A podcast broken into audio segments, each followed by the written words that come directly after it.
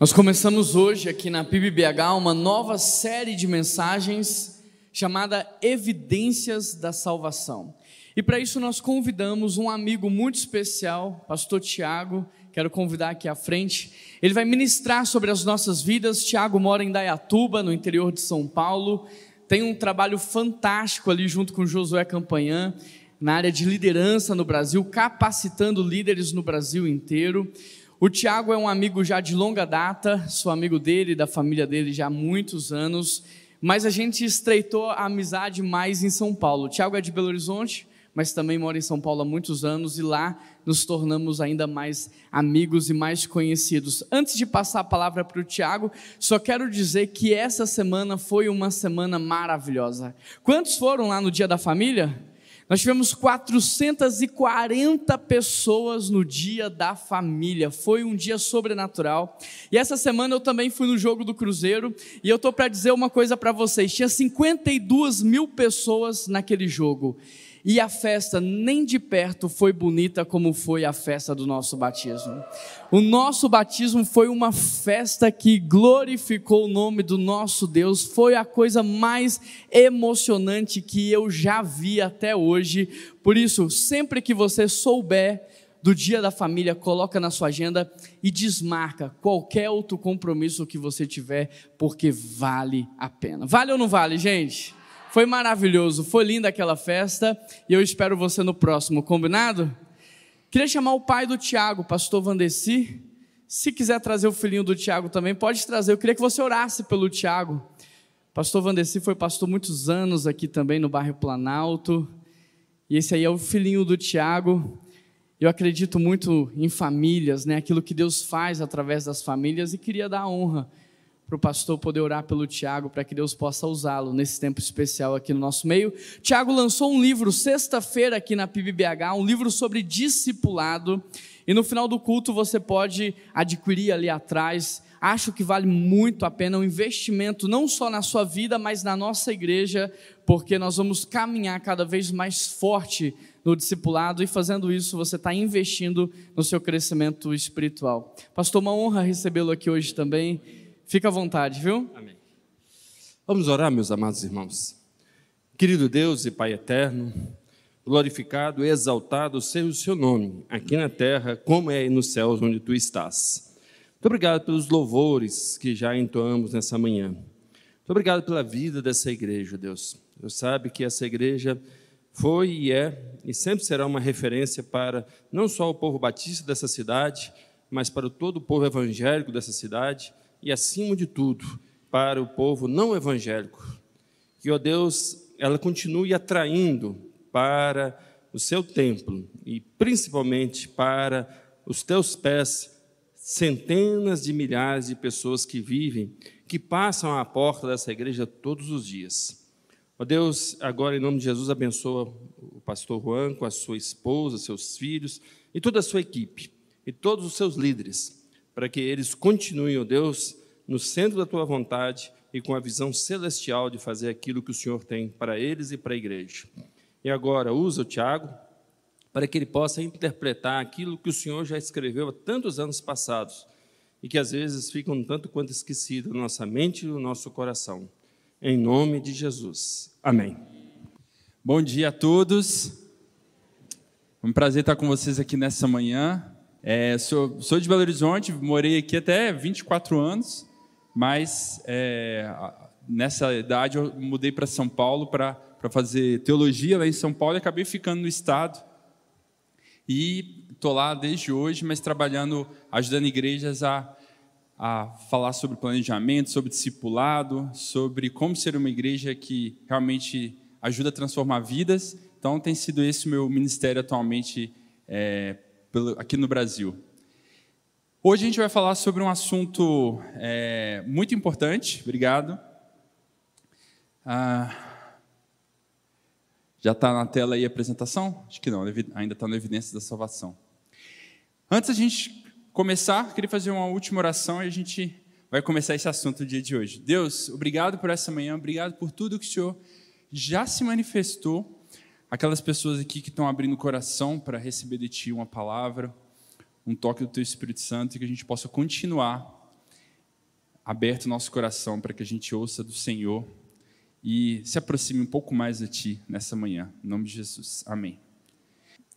Eu queria que a gente imaginasse hoje um, algumas coisas e eu queria convidar vocês para participar comigo desse processo, processo imaginativo. Né? Primeira, a primeira imaginação que eu queria convidar você a ter, queria que você imaginasse comigo como seria uma pessoa parecida com Jesus. Como seria uma pessoa que é parecida com Jesus? Como ela falaria com os outros? Como ela reagiria quando as pessoas discordassem dela?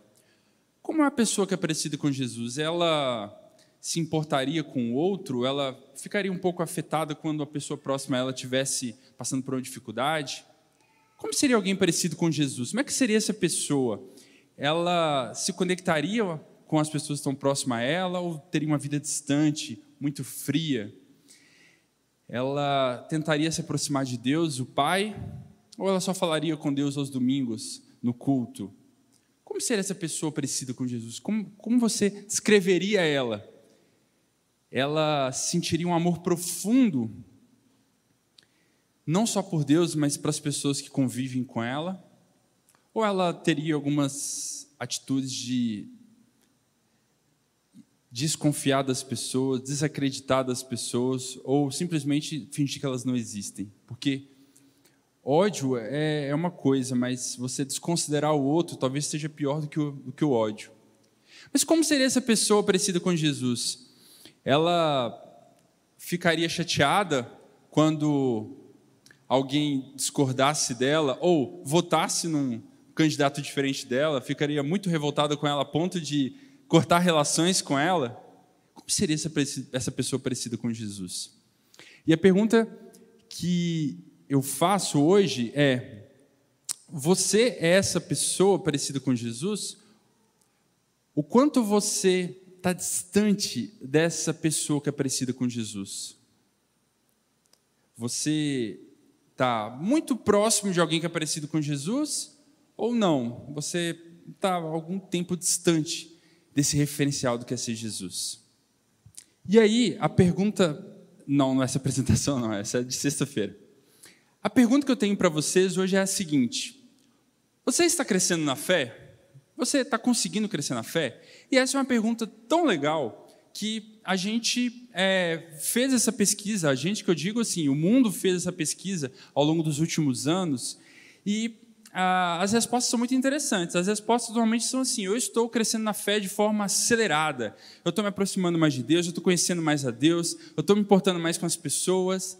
Tem gente que fala, não, eu estou crescendo mais ou menos, eu estou meio parado no meu crescimento, mas estou parado demais assim, estou no crescimento moderado. E tem gente que fala, eu parei de crescer na fé. Estou frequentando a igreja, vou aos domingos, dou meu dízimo, faço minha oração, leio a Bíblia, li um pouquinho e tal, mas não estou crescendo na fé muito mais. Né? Essa é uma, é uma pesquisa muito interessante. Se eu te perguntasse, você está crescendo na fé? Você consegue perceber é, evidências de que você está realmente ampliando a sua salvação, se aproximando mais de Cristo e crescendo no seu relacionamento com Deus? Você consegue perceber se está crescendo na fé ou não? E, gente, absurdamente, talvez para surpresa de alguns, a maioria das pessoas admite que parou de crescer na fé. Isso não só no Brasil, mas no mundo todo. As pessoas admitem que pararam de crescer na fé.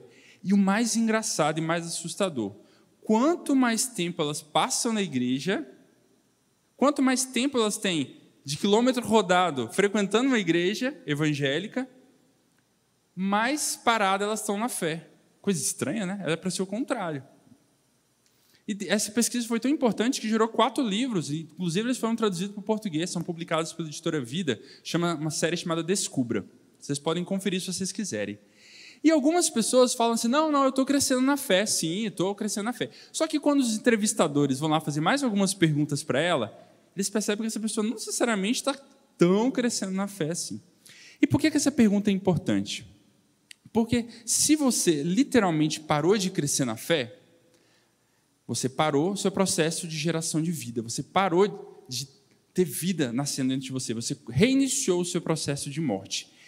E isso normalmente se dá quando a gente pergunta por que, que as pessoas pararam de crescer na fé, por que elas pararam de aumentar o seu relacionamento de profundidade com Deus, normalmente essas pessoas dizem que elas frequentam igrejas, atividades dominicais, elas vão aos cultos, a maioria dizima e oferta, mas elas começam a encarar a igreja mais como aquele, mais como aquele espaço é, religioso que eu bato meu ponto todo domingo, mas não necessariamente eu consigo enxergar as atividades e as programações da igreja como sendo um espaço para eu crescer minha fé. Eu frequento a igreja, mas o culto, na perspectiva dessas pessoas, não ajuda tanto elas a crescerem na fé. Elas até saem de lá motivadas, mas não necessariamente fica claro o próximo passo do desenvolvimento na fé que elas têm que dar.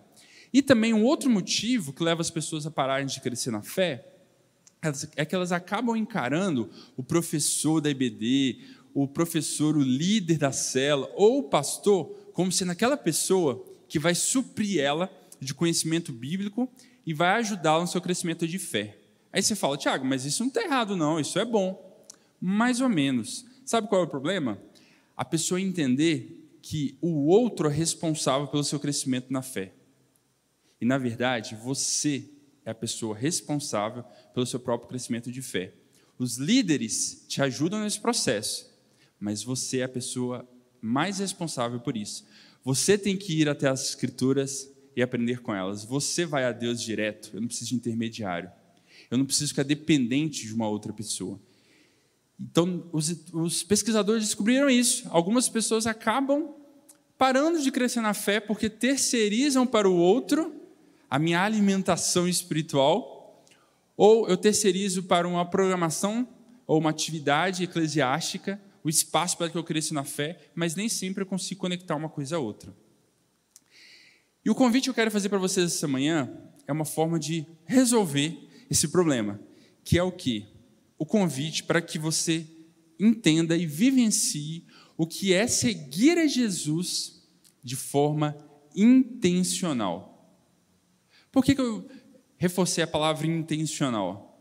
Porque muito provavelmente todo mundo que está todo mundo que está assistindo hoje aqui ou participando do culto hoje segue a Jesus ou se entende como um seguidor de Jesus, né? A, a, em algum momento da sua caminhada você falou não, eu quero ser receber Jesus no meu coração, eu quero andar com Ele, eu quero ter um relacionamento com Jesus. Provavelmente a maioria aqui das pessoas nessa manhã. Mas quando eu digo seguir a Jesus de forma intencional, significa dizer que eu vou fazer deste processo algo constante, consciente, todos os dias da minha vida. Que eu não vou simplesmente acordar mais e pensar no que eu tenho que fazer no meu trabalho, na minha vida, na minha escola, na rua, com a minha família. Eu vou fazer tudo isso, mas com perspectiva de que a característica mais essencial da minha vida é o fato de eu ser seguidor de Jesus. Você já se percebeu que normalmente a gente se identifica de diversas formas diferentes, né? Ah, eu sou brasileiro, eu sou crente, eu sou batista, eu sou da PIB de BH, eu sou cruzeirense, sou atleticano, eu sou, e aí a gente vai, né? Na época de eleições a gente fica dando nome aos candidatos, de quem a gente vai votar. Mas nenhuma dessas características são tão essenciais quanto a mais importante, que é eu entender que eu sou um seguidor de Jesus. Se a gente tivesse que colocar todo mundo aqui numa página só, a gente diria que o que mais é, é unânime entre nós é o fato de nós sermos seguidores de Jesus. Só que a gente se esquece disso de forma intencional no dia a dia. Eu uma vez acordei um dia muito consciente de que eu tinha que exalar Jesus na minha vida. Eu acordei assim, eu tinha tido uma aula de teologia no dia anterior, que o professor tinha falado sobre isso, eu tinha ficado impactado pelaquela palavra. E aí eu falei, nossa, isso é verdade, eu tenho que exalar Jesus em minha vida e tal. E acordei consciente disso, assim, de um jeito sobrenatural. E aí eu comecei, acordei, né? Dei bom dia para todos os meus colegas de pensionato. Para quem morou aqui em pensionato sabe que é difícil dar bom dia para os colegas de pensionato. Isso já foi um mini milagre na manhã. E aí saí cantando e tal. Aí cheguei no ônibus, tinha uma pessoa é, mais velha do que eu, dei lugar para ela. Aí cheguei até o metrô, porque quem mora em cidade grande né, sabe que tem que pegar metrô, ônibus e mais 50 tipos de transporte. Cheguei até o metrô é, e tinha uma senhorinha carregando uma bolsa pesada E eu falei: Posso ajudar a senhora? Ela, graças a Deus, Deus te enviou, meu filho. Eu falei: É, exatamente, Deus me enviou e tal. Aí peguei lá a bolsa dela, levei até o metrô. Quando eu cheguei na estação para sair andando, tinha uma, uma mulher com dificuldade de estacionar. E aí eu ajudei ela a estacionar. E assim, o dia foi assim incrível. Falei, gente do céu, estou sendo assim muito crente, entendeu? As coisas estão acontecendo ao meu redor. No dia seguinte, eu não acordei com essa consciência toda. Esqueci de dar bom dia para os meus amigos, esqueci de ajudar as senhorinhas subindo no metrô, esqueci de perceber as necessidades ao meu redor. Não é porque as necessidades não existiam, é porque o meu olhar já tinha se desconectado, eu já tinha me voltado para o automático, de seguir minha vida com os meus próprios problemas, as próprias dificuldades. Aí, quando alguma coisa dava errado, eu lembrava de Deus, fazia oração. O exercício de seguir a Jesus de forma intencional é esse exercício constante de trazer Jesus para o banco do passageiro do meu carro e falar: Jesus, vamos comigo para o trabalho. Jesus, vamos comigo para casa. E participar dessa relação da Trindade. Esse é um convite que a gente não resolve num dia. É um convite para a vida.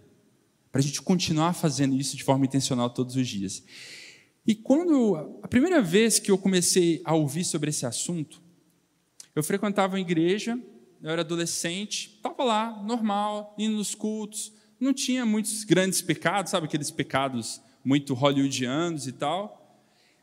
Mas eu estava meio só seguindo a vida no automático na igreja também. E aí uma pessoa virou para mim, e virou para mim, Tiago, vamos andar juntos para a gente aprender a ser mais parecido com Jesus? Vamos, vamos entender que história é essa de ser discípulo de Jesus? E eu aceitei o convite.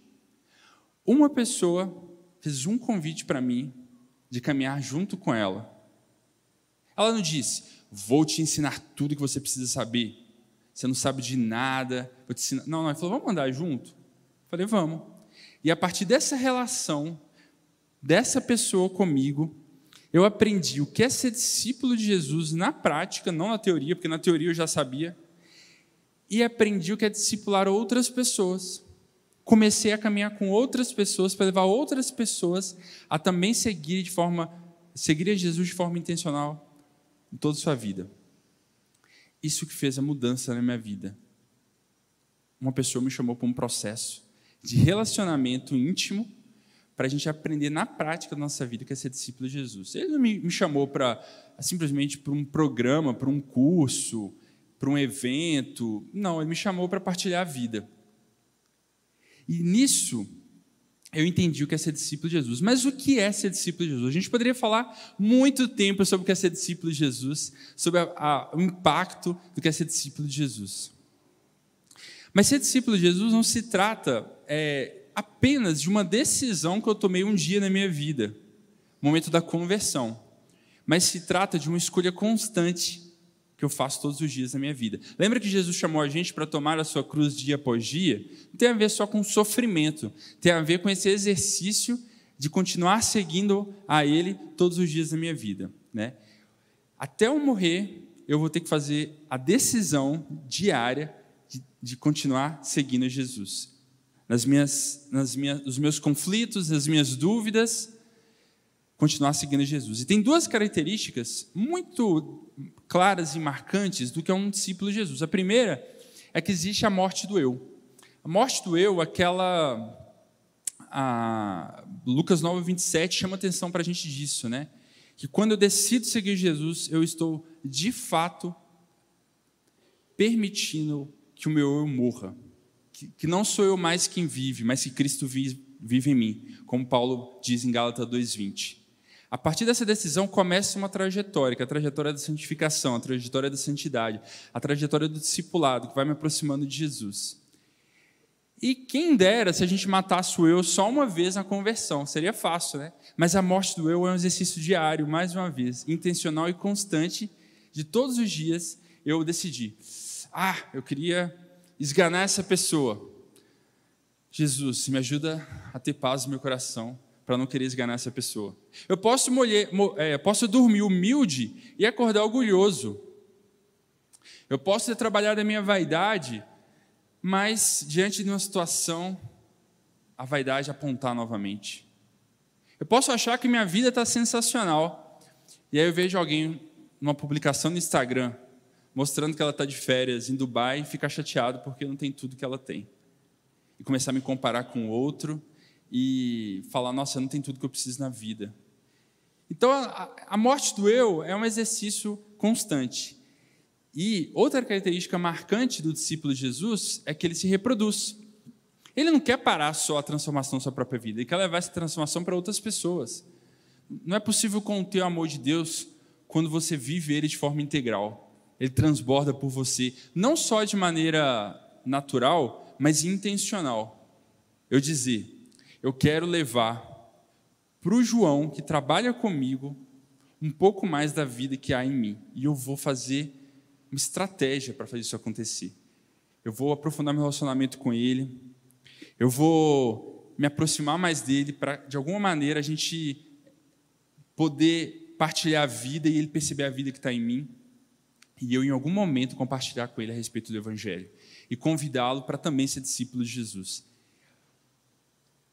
Imagine também uma pessoa que não só é parecida com Jesus, mas faz outros discípulos.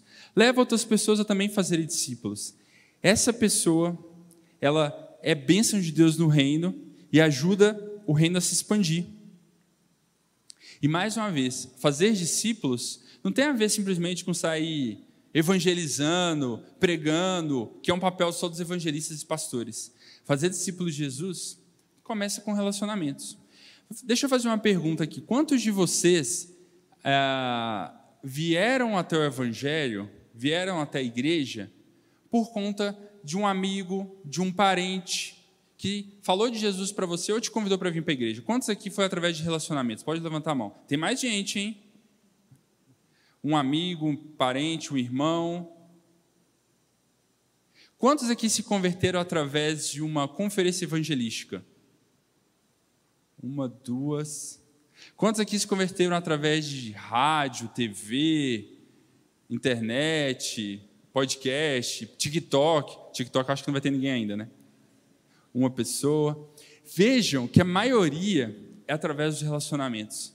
É através dos relacionamentos que a gente compartilha vida. Eu faço essa pesquisa em todos os lugares que eu vou e sempre ganha os relacionamentos, relacionamentos intencionais. Agora imagine uma igreja que também é focada no discipulado. Não só as pessoas querem ser discípulos de maneira intencional e fazem discípulos, mas isso se torna parte da cultura da igreja. Imagine uma igreja focada no discipulado, que leva as pessoas a crescerem na fé e também leva as pessoas e prepara as pessoas para fazerem outros discípulos de Jesus. E quando eu falo a palavra discipulado, Pode ser que para alguns essa palavra não faça muito sentido, porque no passado, no nosso meio batista, por exemplo, discipulado normalmente tinha a ver com aquela pessoa que acabou de se converter e fazia ali uns dois, três, quatro, cinco meses de um curso, né? Que ela se preparava para o batismo e antigamente se dava o nome para esse curso de discipulado. Então, em muitos ambientes se entendeu que discipulado são aqueles primeiros passos na fé que a pessoa dá né? que a gente explica quem é Deus, Espírito Santo, Jesus, a salvação e tudo mais. Discipulado, gente é muito mais do que isso. Discipulado é muito mais que um curso que eu faço. Discipulado tem a ver com essa trajetória de crescimento constante na fé para me parecer com Jesus. Do mais novo ao mais velho aqui presente, até você morrer, você vai estar aprendendo a parecer mais com Jesus. E isso é o processo discipulado, simples assim. Uma igreja focada no discipulado seria aquela igreja que os membros continuam crescendo na fé.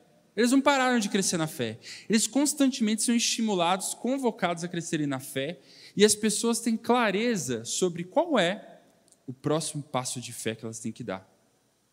Elas sabem, eu estou aqui, mas eu quero chegar aqui. Eu ainda não sei perdoar, mas eu quero aprender a perdoar. Eu ainda não consigo falar de Jesus, mas eu quero falar de Jesus.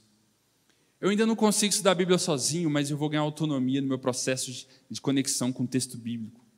Uma igreja eh, focada no discipulado é aquelas pessoas que não somente têm clareza sobre o que elas precisam desenvolver no seu caráter, na sua vida, mas elas sabem os próximos passos a darem para se desenvolverem. Uma igreja focada no discipulado, talvez seria uma igreja que as pessoas, quando se convertem, têm clareza sobre também o que faz agora, o que se faz agora para se tornar um discípulo de Jesus. E as pessoas que já são líderes, que já são maduras, compartilham com outros, ensinam aos outros a também como crescerem na fé. E quando eu falo sobre isso, alguns falam, Tiago, mas aqui a gente cresce na fé. Talvez você não conheça muito bem a igreja PIB de Belo Horizonte. A gente cresce na fé aqui, eu tenho certeza que vocês são estimulados a crescerem na fé. Mas a nosso, nosso crescimento da fé não se trata apenas de consumir informação bíblica, conhecimento bíblico. Se trata da prática. E da prática é você no seu dia a dia. Você com a sua família, você com seus vizinhos, você com seus colegas de trabalho, com, em tudo que tem no seu dia a dia. Como está essa prática do Evangelho? Como você está levando isso para a sua vida. Certa vez eu estava conversando com uma igreja sobre discipulado, e um daqueles donos de igreja, sabe? Não, não tem essas coisas aqui na PIB de BH, eu sei. Mas tem umas igrejas por aí que tem uma pessoa que se acha que é dono da igreja. Né? Aí um desses donos de igreja levantou a mão e falou assim: Não, Tiago, você está equivocado aqui, a gente não precisa aprender nada, aprender nada sobre o que você está falando. A gente já sabe tudo isso, a gente é super crescido na fé e tal. Falei, beleza, me, me explica por quê. Ele, não, porque aqui a gente tem uma escola bíblica dominical que a gente é, aprende muitas coisas. Eu falei, sensacional. Me fala, por exemplo, o que, que vocês estudaram e é, estão estudando atualmente. E aí aquele irmão virou e falou assim, a gente está estudando o livro de Segunda Reis. Eu falei, que lindo, Segunda Reis é sensacional para levar a gente a entender como ser conectado com Deus, como um grupo de pessoas pode responder a Deus, como os maus caminhos podem nos levar a nos afastarmos de Deus. Mas me diga uma coisa, você, o que você aprendeu e levou para a sua vida prática estudando durante os últimos três meses, segunda Reis, o que mudou no seu olhar sobre a, sobre a sua relação com Deus? O que mudou na sua prática com sua família?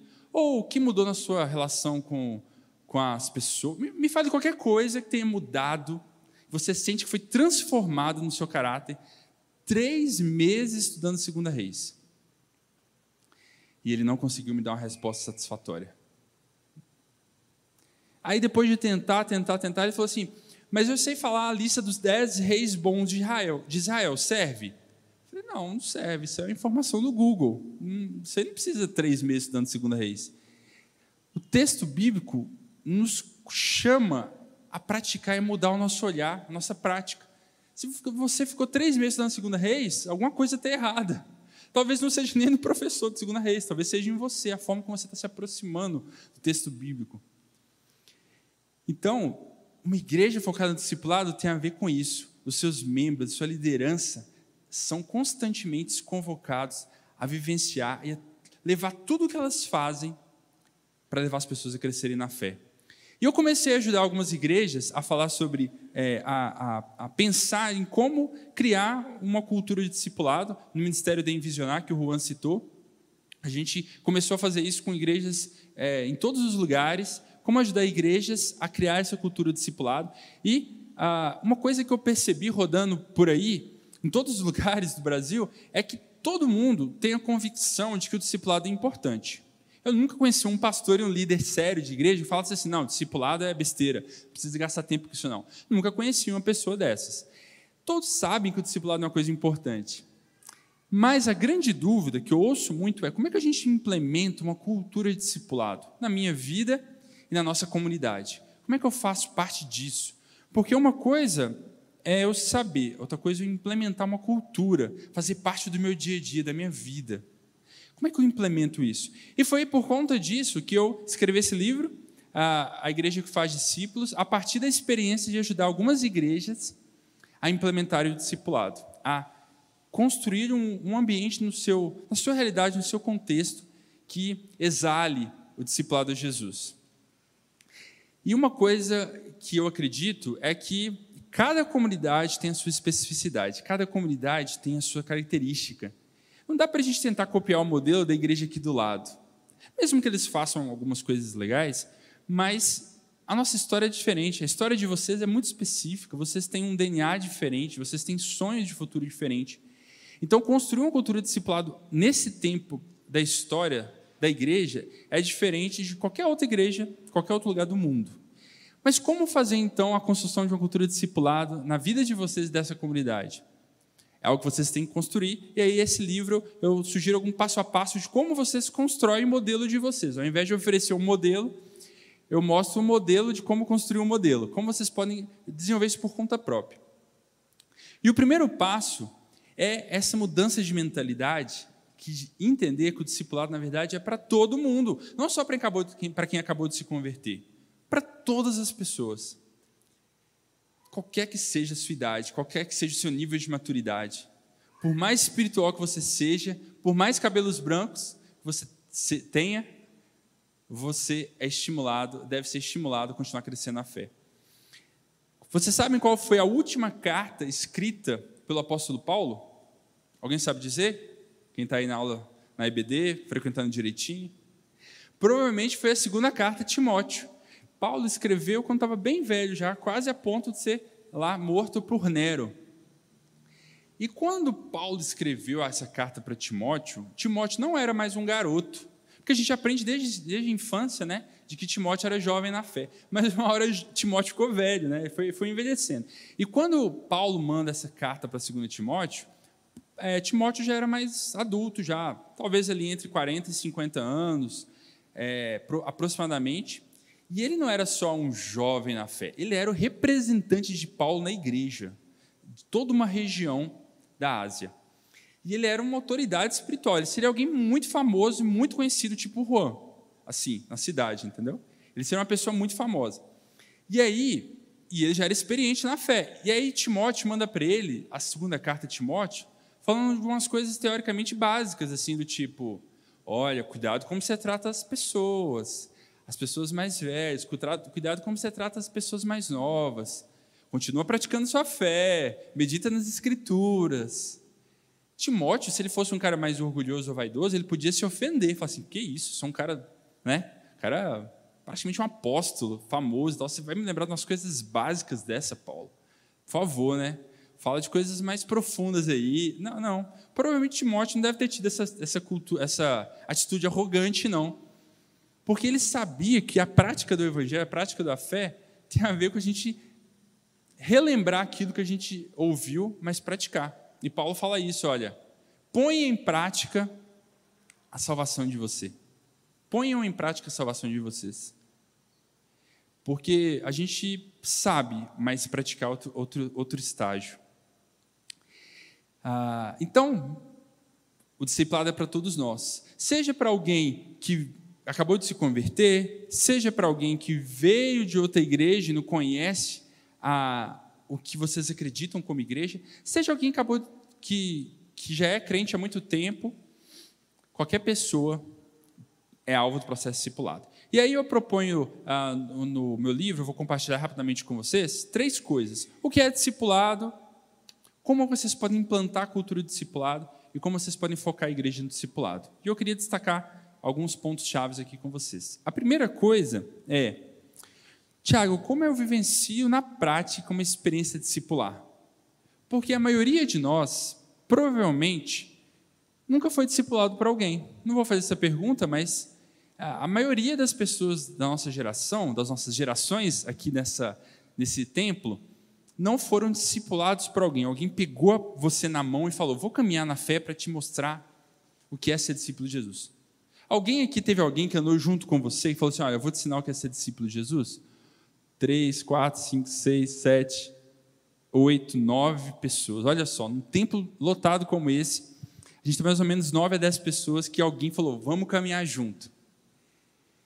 E isso não é só daqui de Belo Horizonte. Alguns autores dizem que a gente perdeu a prática discipular há 80 anos. Alguns dizem 100, 120 anos. Alguns especialistas dizem que talvez a prática da implantação do evangelho no Brasil já veio sem a perspectiva do discipulado, que é mais forte ainda. Então, isso não é só um problema nosso, é um problema generalizado e global. Então, o convite para você é vivencie uma experiência de discipulado. Você pode fazer isso com uma pessoa, você pode fazer isso com duas pessoas, com três pessoas, quem sabe até na sua célula, que você, se você faz parte de uma célula participa de uma experiência discipular. O que é uma experiência discipular? É uma experiência de vida na vida. É algo que você vai entender que haverá troca de vida. que você não está caminhando com a pessoa só para vocês serem amigos, mas sim para partilhar a vida. E isso faz muita diferença. É uma caminhada para praticar o Evangelho. Não só estudar o texto bíblico, não só estudar um livro, mas para praticar o Evangelho. Um processo para toda a vida, uma jornada de crescimento que é fundamentada no relacionamento profundo. Então eu posso fazer parte de uma relação, de um grupo, por exemplo, que eu não tenho um relacionamento profundo. Eu posso fazer parte de um grupo de pessoas que a gente, a gente ora junto, a gente come pizza junto, mas não necessariamente a gente troca vida, troca experiências. A gente tem a coragem de abrir o coração e falar: estou com vontade de pecar, me ajuda a não pecar? Estou com vontade de esganar alguém, me ajuda a não esganar alguém? Estou me sentindo muito triste e estou achando que estou entrando num processo depressivo. Não sei com quem falar. Esse tipo de pessoas, com esse tipo de pessoas que você tem coragem de falar, é, são pessoas que você tem relacionamento profundo, que você tem coragem de abrir o coração, ser vulnerável. E isso parte de uma, uma, uma experiência de um grupo que caminha junto. Vocês têm um tempo junto, vão abrindo o coração, contando sua história. Quanto mais tempo junto, mais, mais provavelmente maior a possibilidade de relacionamento ser mais profundo. Né? Jesus andou com 12 caras, a gente vê isso nos evangelhos, e ele ficava 24 horas com aqueles caras. Imagina quanto deve ser difícil para Jesus, deve ter sido difícil para Jesus, né? 24 horas andando com é, Pedro, João. Os caras é difícil de lidar, né? Super durão. E Jesus caminhou com eles. Esse relacionamento profundo que Jesus fez abriu as possibilidades e levou eles a crescerem na fé. Então vocês podem começar uma experiência individual ou coletiva, mas tudo parte de vamos aprender juntos é, o que é ser discípulo de Jesus. Vamos, vamos, vamos aprofundar nisso. Eu trago até uma sugestão de material simples, que eu não sei se vocês conhecem, que chama A Formação de um Discípulo, que é um livro fininho, está um pouco fraquinho ali, mas chama A Formação de um Discípulo. Livro fininho, mas poderoso, muito profundo. Ele foi muito conhecido entre os batistas na década de 70. E uh, ele fala sobre o que é ser discípulo de Jesus, como funciona o processo de discipulado. Uh, tem um guia também, chama Guia de Estudos, que ajuda como aprofundar nesse texto. Mas esse livro, podem ter vários outros bons que falam sobre o que é ser discípulo de Jesus. E você pode ter uma ferramenta de um material bom que te ajude a pensar. Vamos trabalhar na essência o que é ser discípulo de Jesus? A partir da experiência de você entender o que é ser discípulo de Jesus, você pode começar a pensar: eu vou expandir isso para mais pessoas. Porque eu não posso começar a querer ensinar para o outro algo que eu não vivi. Eu só posso dar daquilo que eu já tenho. Eu só posso dar a partir daquilo que eu já recebi. Então, quando a gente fala de começar a ampliar a cultura do discipulado a partir de você, tudo começa com você, com um grupo de pessoas, mas a gente começa a pensar então em como expandir isso. E aí eu não quero gastar muito tempo nisso, porque aqui já está falando sobre como é, levar isso para a igreja como um todo, e talvez esse é um assunto que mais interessa os pastores e líderes aqui da PIB de BH, mas falando rapidamente, são quatro passos, basicamente. Entender quem a gente quer discipular, que trilha de discipulado eu construo, quais estratégias eu uso e quais materiais eu uso. Então, vou passar rapidamente por eles. O primeiro é esse que eu acabei de falar. A gente entender que todo mundo é alvo do processo discipulado. Todo mundo tem que ser convocado para dar um passo claro de crescimento da fé. Qual é o meu próximo passo de crescimento da fé? Isso está claro para você? Se eu te perguntasse assim, qual é a, o, o item do seu caráter, ou qual a característica do seu caráter hoje que você precisa que Jesus transforme? Está claro para você isso? Se não está, já é um exercício de autodescoberta. Depois de descobrir, aprender a como enfrentar isso e encarar isso. Então, por exemplo, eu posso ter é, um curso sobre perdão, uma série de mensagens aqui sobre perdão, um estudo na célula sobre perdão. Mas como eu vou saber se eu aprendi realmente o que é perdão? Se eu, sei, se eu peço perdão para alguém ou se eu perdoo alguém? Você pode passar um ano aprendendo sobre perdão. Enquanto você não der esses dois passos, a coisa está aqui no cérebro ainda. Não desceu para o coração e para as mãos. Então, o meu próximo passo de fé que eu tenho que dar esse convite que Jesus me traz, me convoca, é dentro da minha realidade, dentro do meu contexto. E vai ser diferente, por exemplo, alguém que acabou de se converter, que está chegando agora na igreja. E isso leva a gente para esse passo 2, que é qual é o meu próximo passo então na fé? Uma trilha de discipulado nada mais é do que uma sequência de passos organizados para levar alguém a crescer na fé. Então é quando uma pessoa chegou hoje ao culto à noite, se converte, vocês aqui, qualquer pessoa aqui na igreja tem clareza de falar assim: agora que você se converteu, o seu próximo passo de fé é esse, depois esse, depois esse, depois esse, até que você atinja a maturidade cristã e continua crescendo em maturidade cristã. Uma trilha discipulado é essa, essa trilha que eu entro, essa jornada que eu entro pessoalmente para que eu cresça na fé. E a trilha de alguém que está crescendo na fé é, precisa ser claro, porque senão eu vou ficar andando por aí, né? Não vou, vou vir à igreja, vou frequentar a igreja, mas não vou entender o que Deus quer transformar em mim. O terceiro passo é fazer isso com uma outra pessoa. Eu posso crescer na fé, uma relação um a um. Então eu chamo o José para a gente andar junto e crescer na fé. E essa relação vai ser muito profunda, porque eu vou ter profundidade com José, a gente vai conhecer um ao outro, a gente vai crescer juntos, vai estudar o material juntos, vai orar juntos, vai ler a Bíblia juntos, por um tempo. Um outro caminho é fazer isso em grupo. Talvez o foco da célula, por exemplo, ser o discipulado. Ou eu posso fazer isso num grupo pequenininho, ou como alguns chamam, mini grupo ou microgrupo, né? Não é seis, oito pessoas, mas três ou quatro, algo menor, que é possível a gente trabalhar essa verdade juntos. Crescimento na fé se dá no coletivo também.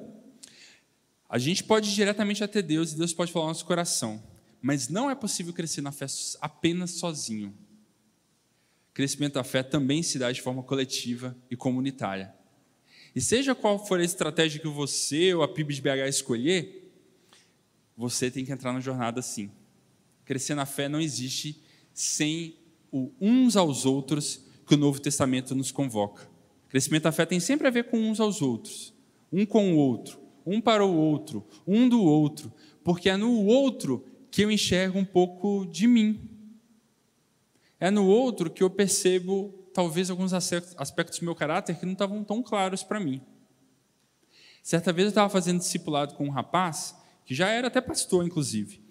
E aí eu, a gente se encontrava uma vez por semana, é, numa estação próxima do metrô, estudava o material junto, aquele livrinho que eu mostrei, a formação de um discípulo. E naquele dia, eu estava com tanto problema no trabalho que eu falei: olha, nem vou ler o capítulo do livro, porque eu já li esse capítulo 55 vezes, já fui discipulado com um monte de gente, já, já sei tudo que está lá. Não vou pensar nisso, não. Não vai dar tempo.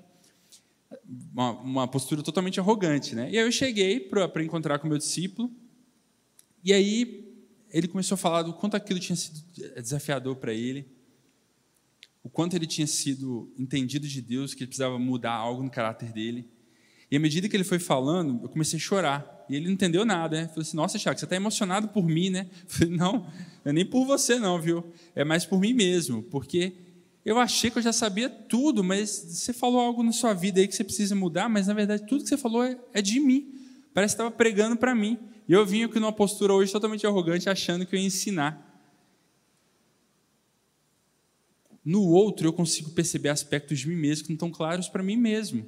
E para algumas pessoas é muito rápido, mas para algumas pessoas demora. Teve uma vez que eu estava fazendo discipulado com um casal, eu e minha esposa, e aí, no segundo encontro, a esposa virou para a gente de uma maneira muito assertiva e falou: Nossa, percebi que Deus tem que trabalhar comigo a minha falta de longanimidade. Ela não falou tão bonitinho assim, né? mas ela falou assim: Eu sou pavio curto, fico muito estressada, irritada eu tenho que aprender de Jesus a ser uma pessoa é, com mais paz no coração e tratar melhor as pessoas. Ela, ela tinha chegado a essa conclusão assim rapidamente. E aí o, o nosso um ano juntos foi Deus trabalhando essa verdade no coração dela e ela foi mudando. O marido dela, cabeçudo, estava lá participando, super engajado, mas não conseguia ter clareza sobre uma característica da, do pecado dele Todo mundo no grupo sabia no primeiro dia, só ele que não. Vocês conhecem as pessoas assim? Lá no finalzinho do nosso processo discipulado, ele virou para a gente e falou assim: gente, eu tenho uma coisa para confessar para vocês. Eu percebi que eu sou uma pessoa vaidosa. Ele falou, a gente não conseguiu se conter. Todo mundo começou a rir. Rir assim, de, de, rir de chorar, sabe assim? Gente, não estou entendendo que vocês estão rindo. Eu fui super vulnerável aqui e tal.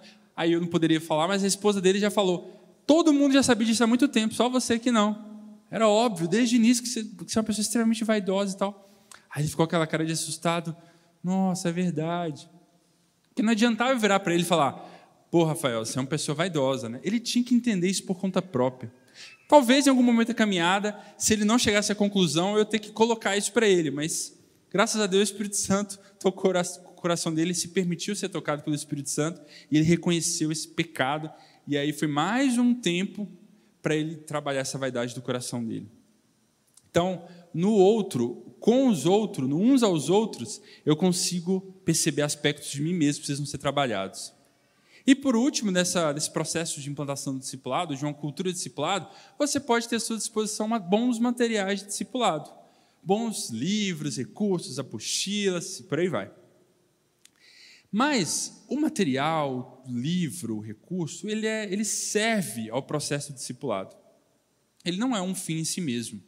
Então, eu não estou aqui para usando um livro para estudar o livro. O livro é uma ferramenta na minha mão que eu uso para poder crescer na fé. Se o material não é bom, eu pego outro material, eu descubro outro material. Por que, que eu estou dizendo isso? Porque muitas igrejas acabam se focando tanto no material que o material se torna um material de estudo bíblico, mas não algo que me leva ao meu processo de transformação. Ah, e por último, focar a igreja em discipulado tem a ver com eu levar a cultura da igreja a caminhar para tudo que a gente faz, em qualquer programação, qualquer atividade e em qualquer ministério, a gente estimular as pessoas a crescerem na fé. Isso é um exercício de mudança de cultura. Imagine você então sendo um discípulo intencional de Jesus. Imagine você discipulando outras pessoas. E imagine a igreja focada no discipulado. O quanto não avançaríamos no nosso processo de salvação, o quanto não avançaríamos em levar o evangelho para outras pessoas, e o quanto a gente não faria da nossa igreja uma igreja que estimula as pessoas a crescerem na fé e é um sinal do reino de Deus na cidade, para que outras pessoas também se conectem com Deus e se aproximem de Deus. Imagine tudo isso acontecendo. Mas isso não é nem só um convite que Jesus nos faz, é uma convocação, é o chamado dele para a gente. É para isso que ele nos chamou. Ele nos chamou apenas para ir para o céu.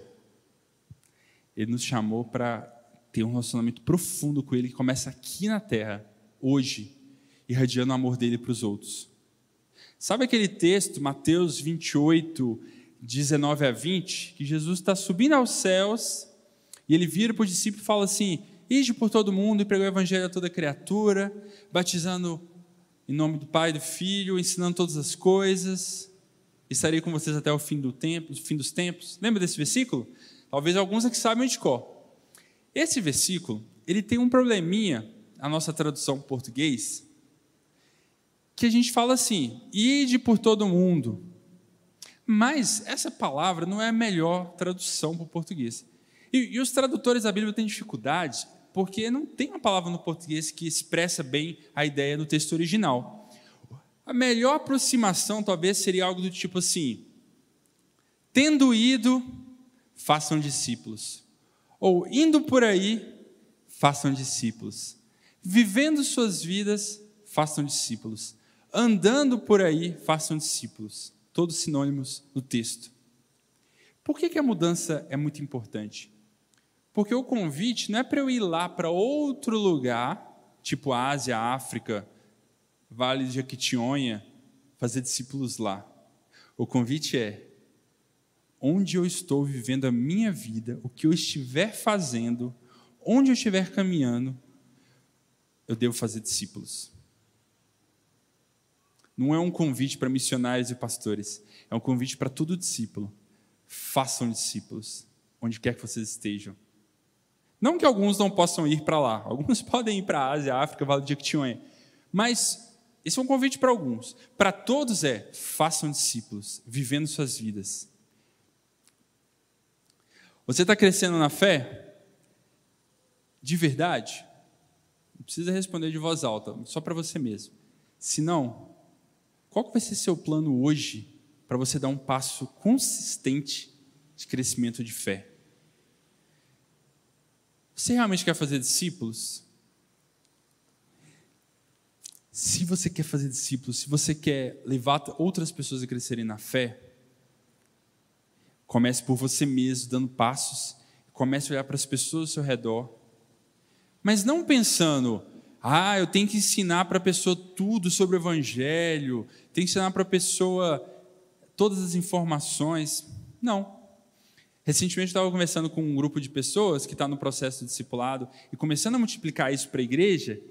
E aí alguns falaram assim: nossa, eu tenho medo ainda de fazer discípulos, eu tenho medo de discipular outras pessoas. A gente começou a investigar por que elas estavam com medo. Aí eu achei muito interessante porque uma pessoa falou assim: Tiago, eu tenho dificuldade de pensar em fazer outros discípulos porque eu não sei explicar direito Apocalipse. Falei, nossa, mas eu já fiz até mestrado em teologia, não sei explicar Apocalipse até hoje. Você não precisa aprender Apocalipse para falar de Jesus para as pessoas, hum, para chamar as pessoas para o discipulado. Aí outra pessoa falou assim: não, mas eu ainda tenho umas questões para trabalhar em mim, que eu ainda não resolvi na minha vida. Eu falei: sim, mas você pode fazer isso junto com alguém, justamente para a pessoa ser uma parceira sua na caminhada de crescimento da fé. E uma outra pessoa falou assim: mas e se eu tiver dúvidas, se eu tiver medos? Aí você precisa ter uma equipe de suporte para te dar apoio. Seja o seu pastor, seja o seu líder, para te ajudar nesse processo. Tiago, mas eu não sou uma autoridade espiritual. Jesus nos chamou, não nos chamou para ser autoridades espirituais, Jesus nos chamou para ser discípulos dele. E discípulo faz discípulos. Então, meu convite para você hoje é tomar uma decisão. Não sei exatamente qual é a sua decisão, mas talvez para alguns vai ser: eu quero dar um passo claro de crescimento na minha fé hoje. Eu quero ser mais parecido com Jesus nisso. Eu quero aprender a olhar para o outro sem preconceito. Eu quero olhar, aprender a ouvir o outro. Eu quero aprender a perdoar o outro, seja o que for. Decida hoje dar esse passo de fé, porque isso pode destravar a sua jornada para ela continuar evoluindo. Ou talvez a sua decisão hoje tenha a ver com: não, eu vou começar a compartilhar a vida que é em mim com outras pessoas. Eu vou dizer sim para o convite de Jesus, antes de subir ao céu, de fazer outros discípulos. Vou começar com alguém.